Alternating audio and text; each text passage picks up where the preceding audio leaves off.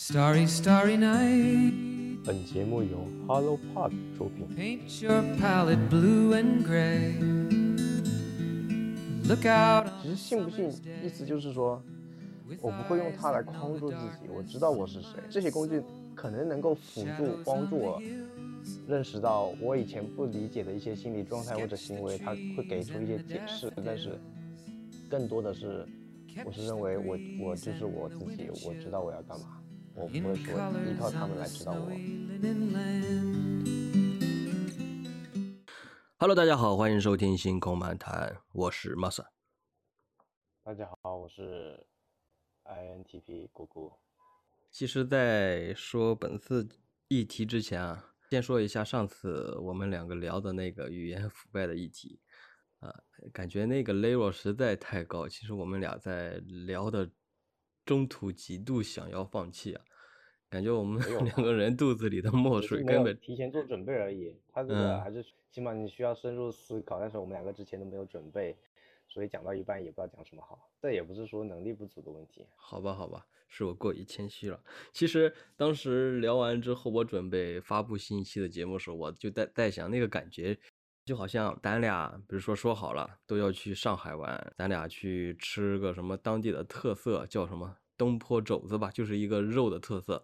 然后咱俩决定，好，咱俩一人吃一个最大个儿的，饮料也不喝，就这么干吃吧。吃了第一口、第二口、第三口，感觉特别腻歪。既然说好了吧，要把它吃完，咱们就是不得不坚持的吃，一边就是恶心，一边又又在一口一口往下咽，就是这种感觉。感觉它的难度有点大呀。这是我昨天晚上上传那个新一期语言腐败的节目的时候，我当时就会联想到这样的一个场景。在和大家聊这次的议题之前，先和大家简单的科普一下关于荣格认知功能测试的一个简单的概况吧。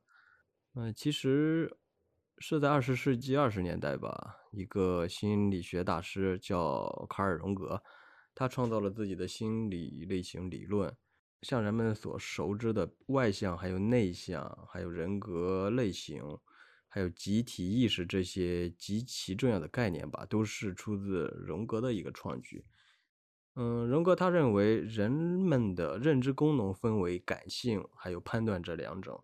感性的话，其实就是指意识到物体、人还有观点的整个过程。通俗来说，就是指收集信息。而另一个判断呢，则表示对所感知的东西做出结论的过程。通俗来说啊，就是进行决策。简单来说，就是感知功能对应的信息的收集，而判断功能嘛，就是对应决策的制定。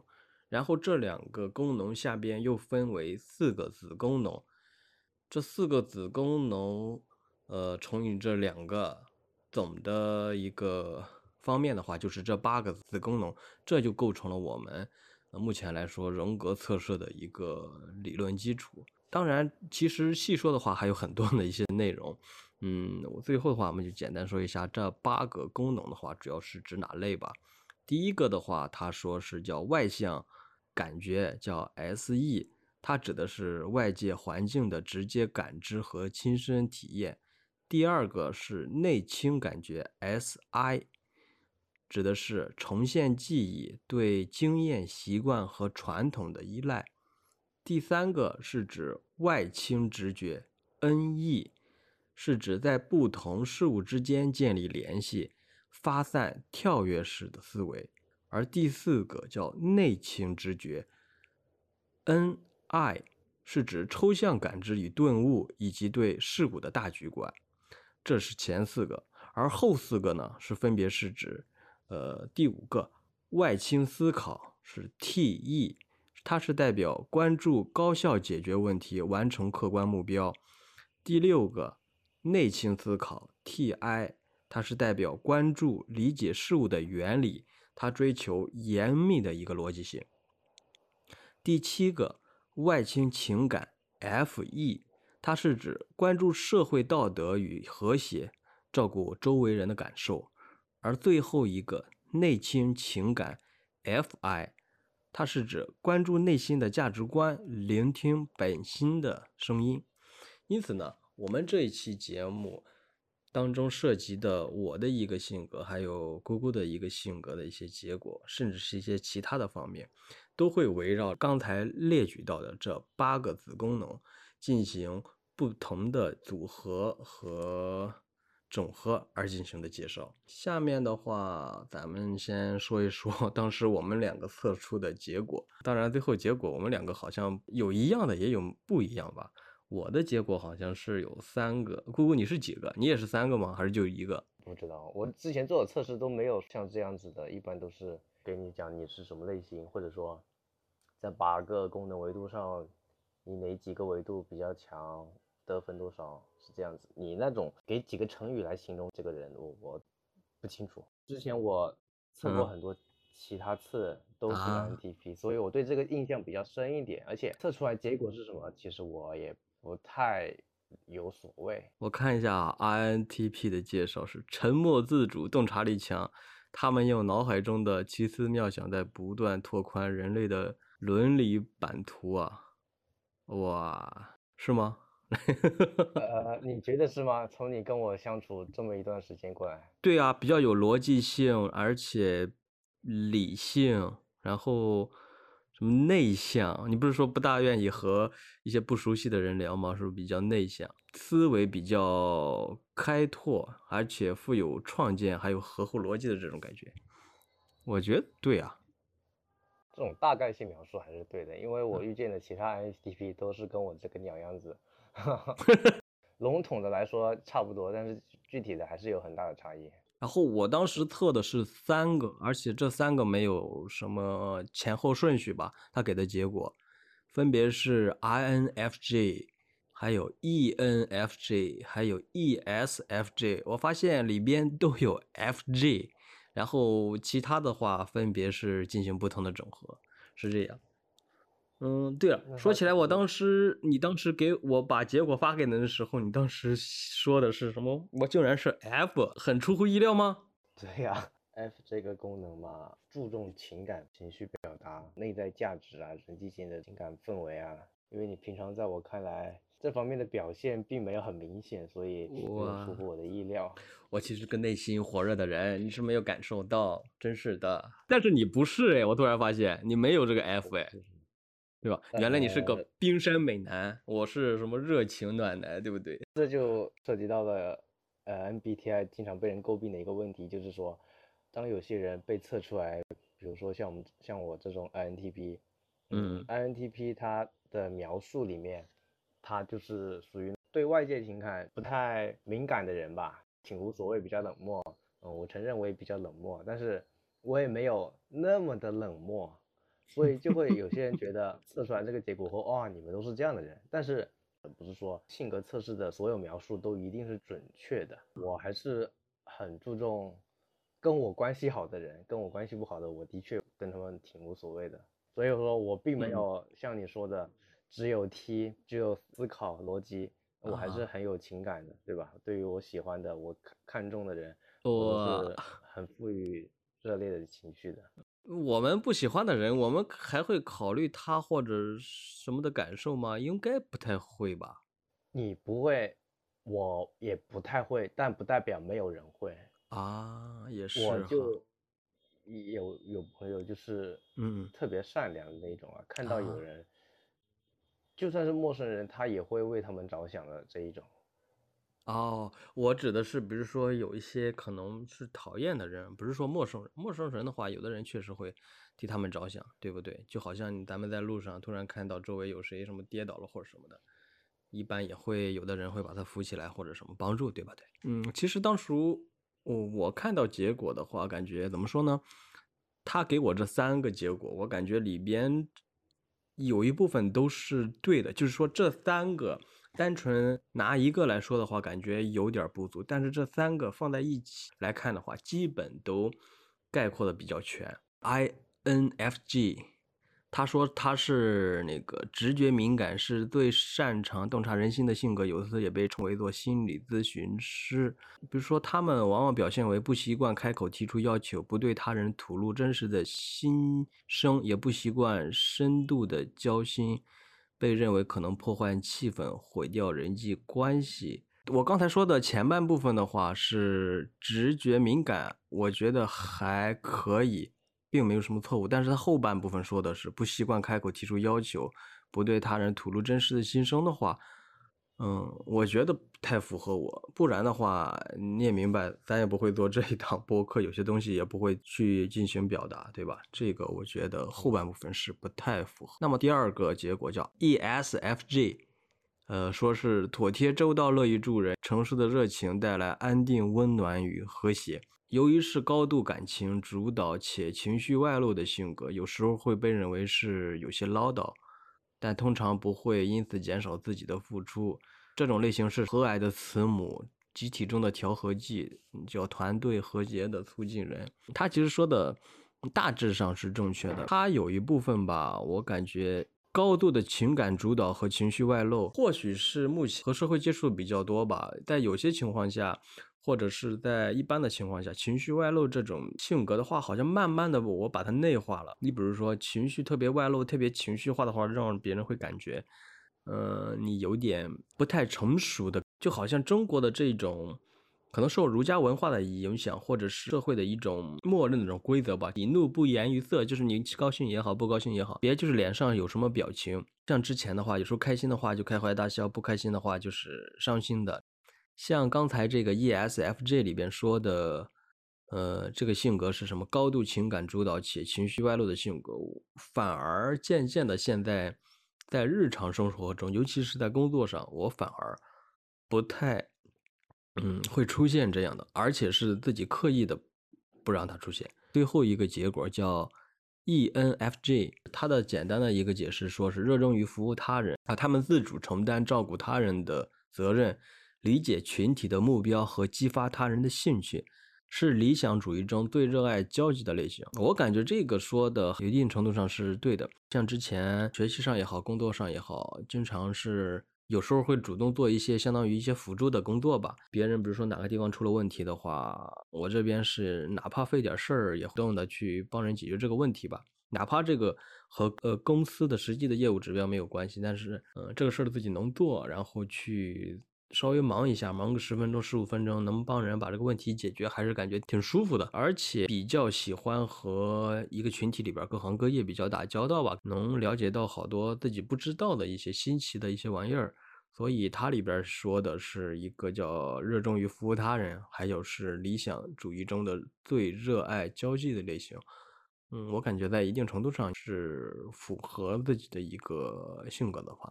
因此刚才说的这三个方面的话，叫 INFJ，还有 ESFJ 和刚才说到的叫 ENFJ，在一定程度上吧，感觉能够反映出自己的真实的一个个性。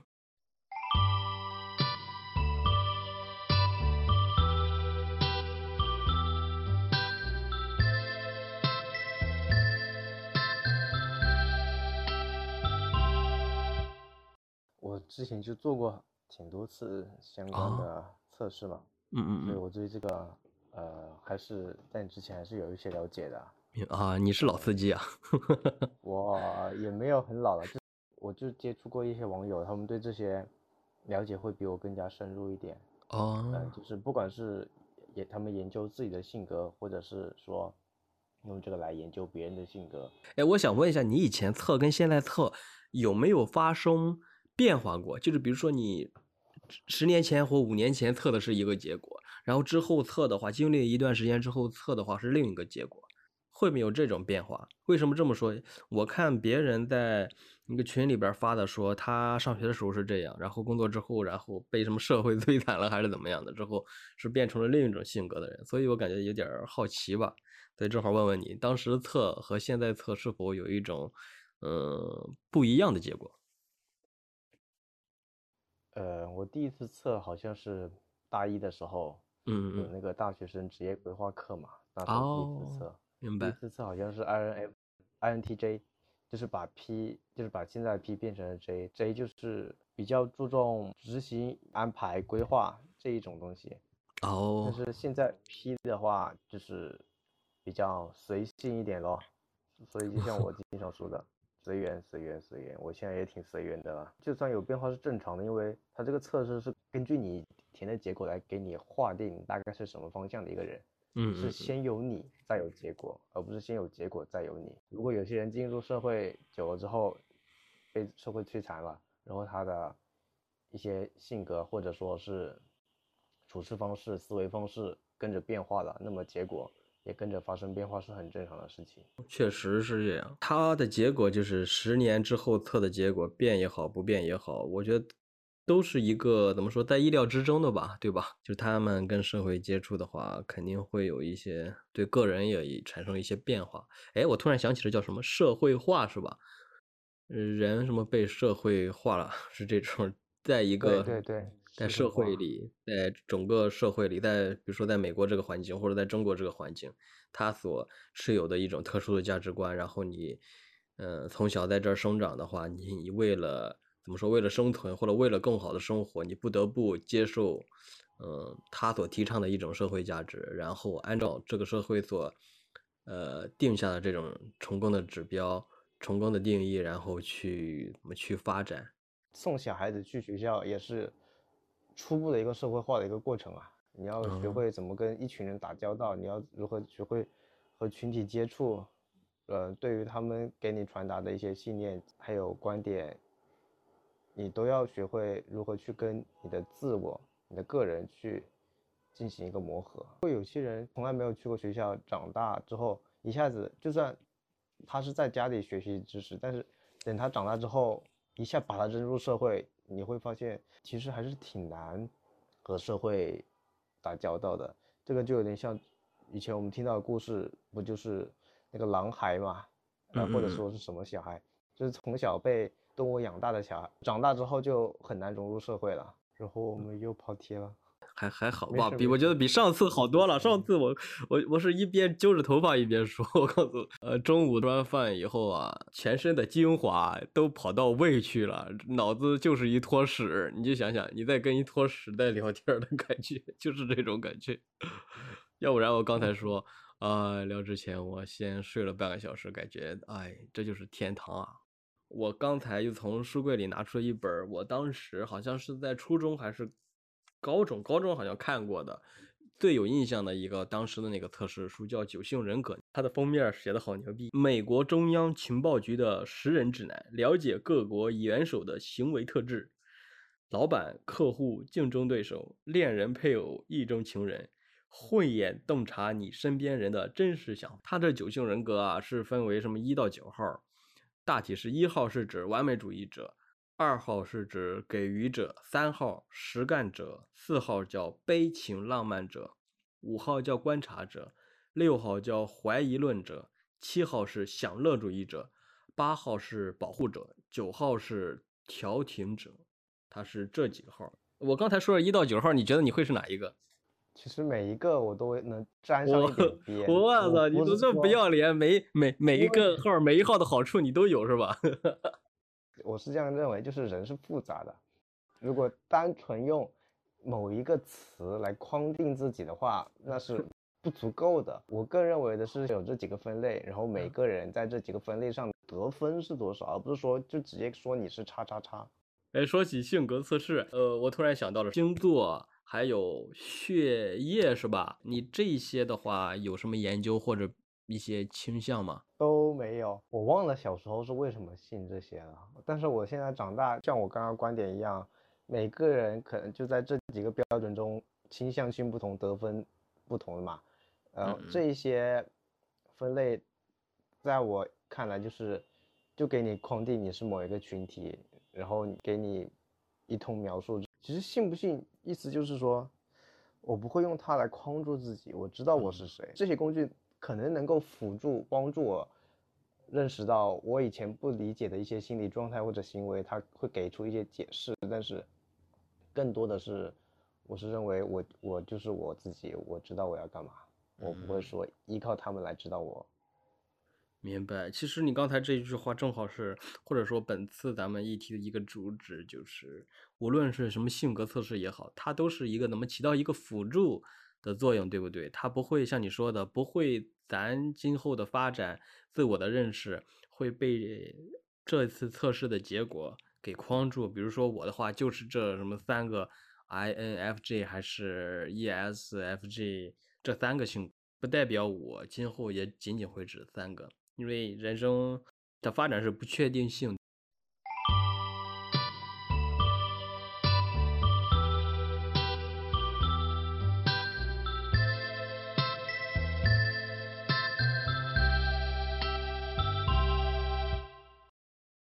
哎，你是什么星座呀？我是射手座，我天秤，天秤是就是天平座是吧？那种那个字念秤，啊天啊天秤，我不见平吗？完了，我这多少年？三十多年，就是错了个。杠杆的那个秤，就是每次称东西那个秤。啊！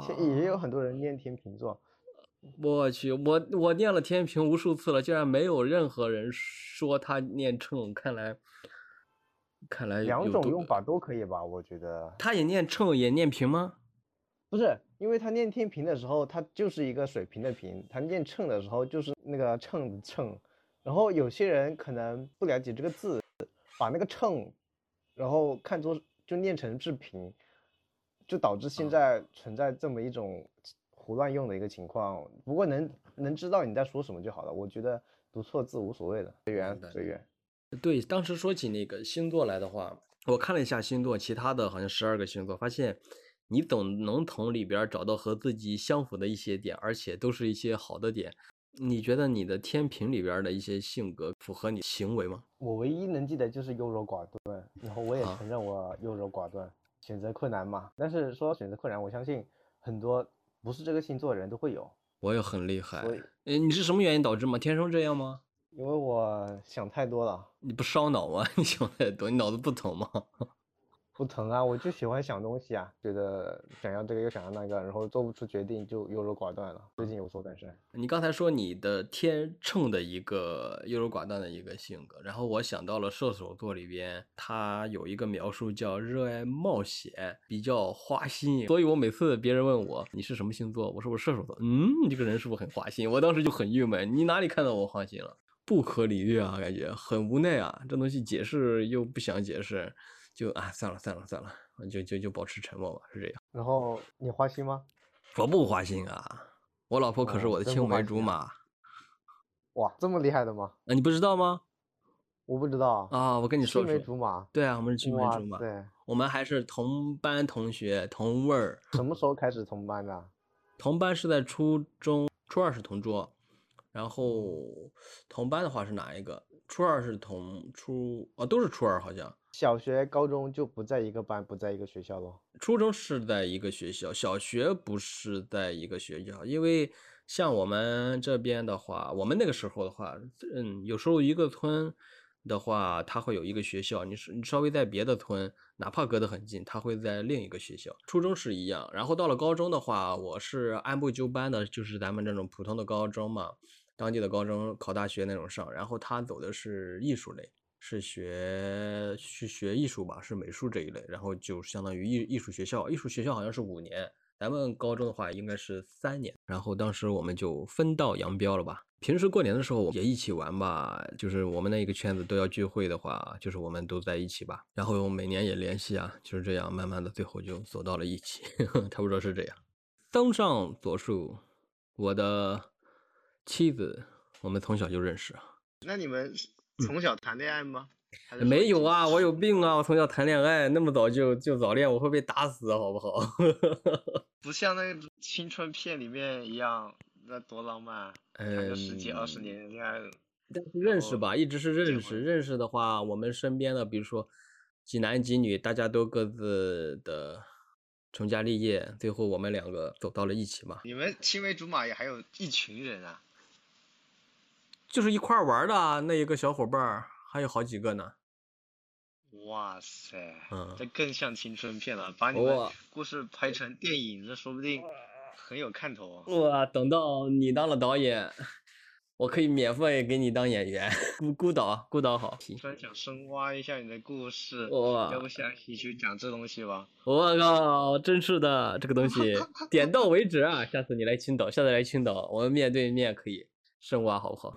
行行行，这一期我们大概讲了一下关于 MBTI，还有人格测试的一些内容。这些性格测试虽然他们的结果以及描述能够帮我们认识到我们自己，呃，可以成为一个深入了解自己的工具，但是自己是先成为自己，而不是先是他们的描述。意思就是说，呃，自己的性格并不是一成不变的，只有自己才能改变自己的性格。如果你不喜欢自己的某一个性格，或者说，当你做完人格测试的时候，发现做出来的类型以及类型里面的某些描述是你不喜欢的，不用说，因为你是这个人人格，你要被它框住，你就永远陷入在这个死胡同里了。而而是会是想说，如果不喜欢的话，那么我就去改变它，即使改变它很困难，但还是会有希望的。当你如果真的能够下定决心去改变它的时候，改变这种不喜欢的特点的时候，你会发现，你再去做一次性格测试的时候，你就会变成你想要的人。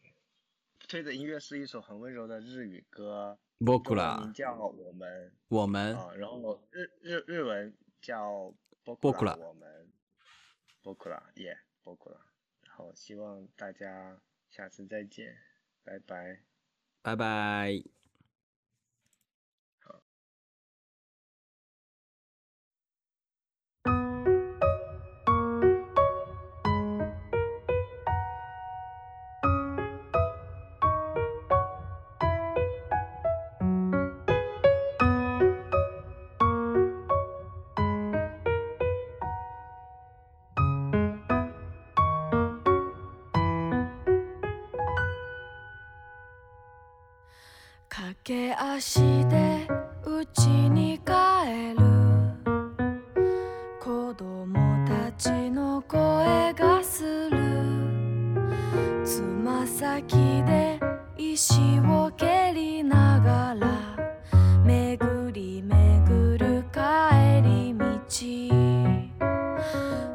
誰かの財布拾って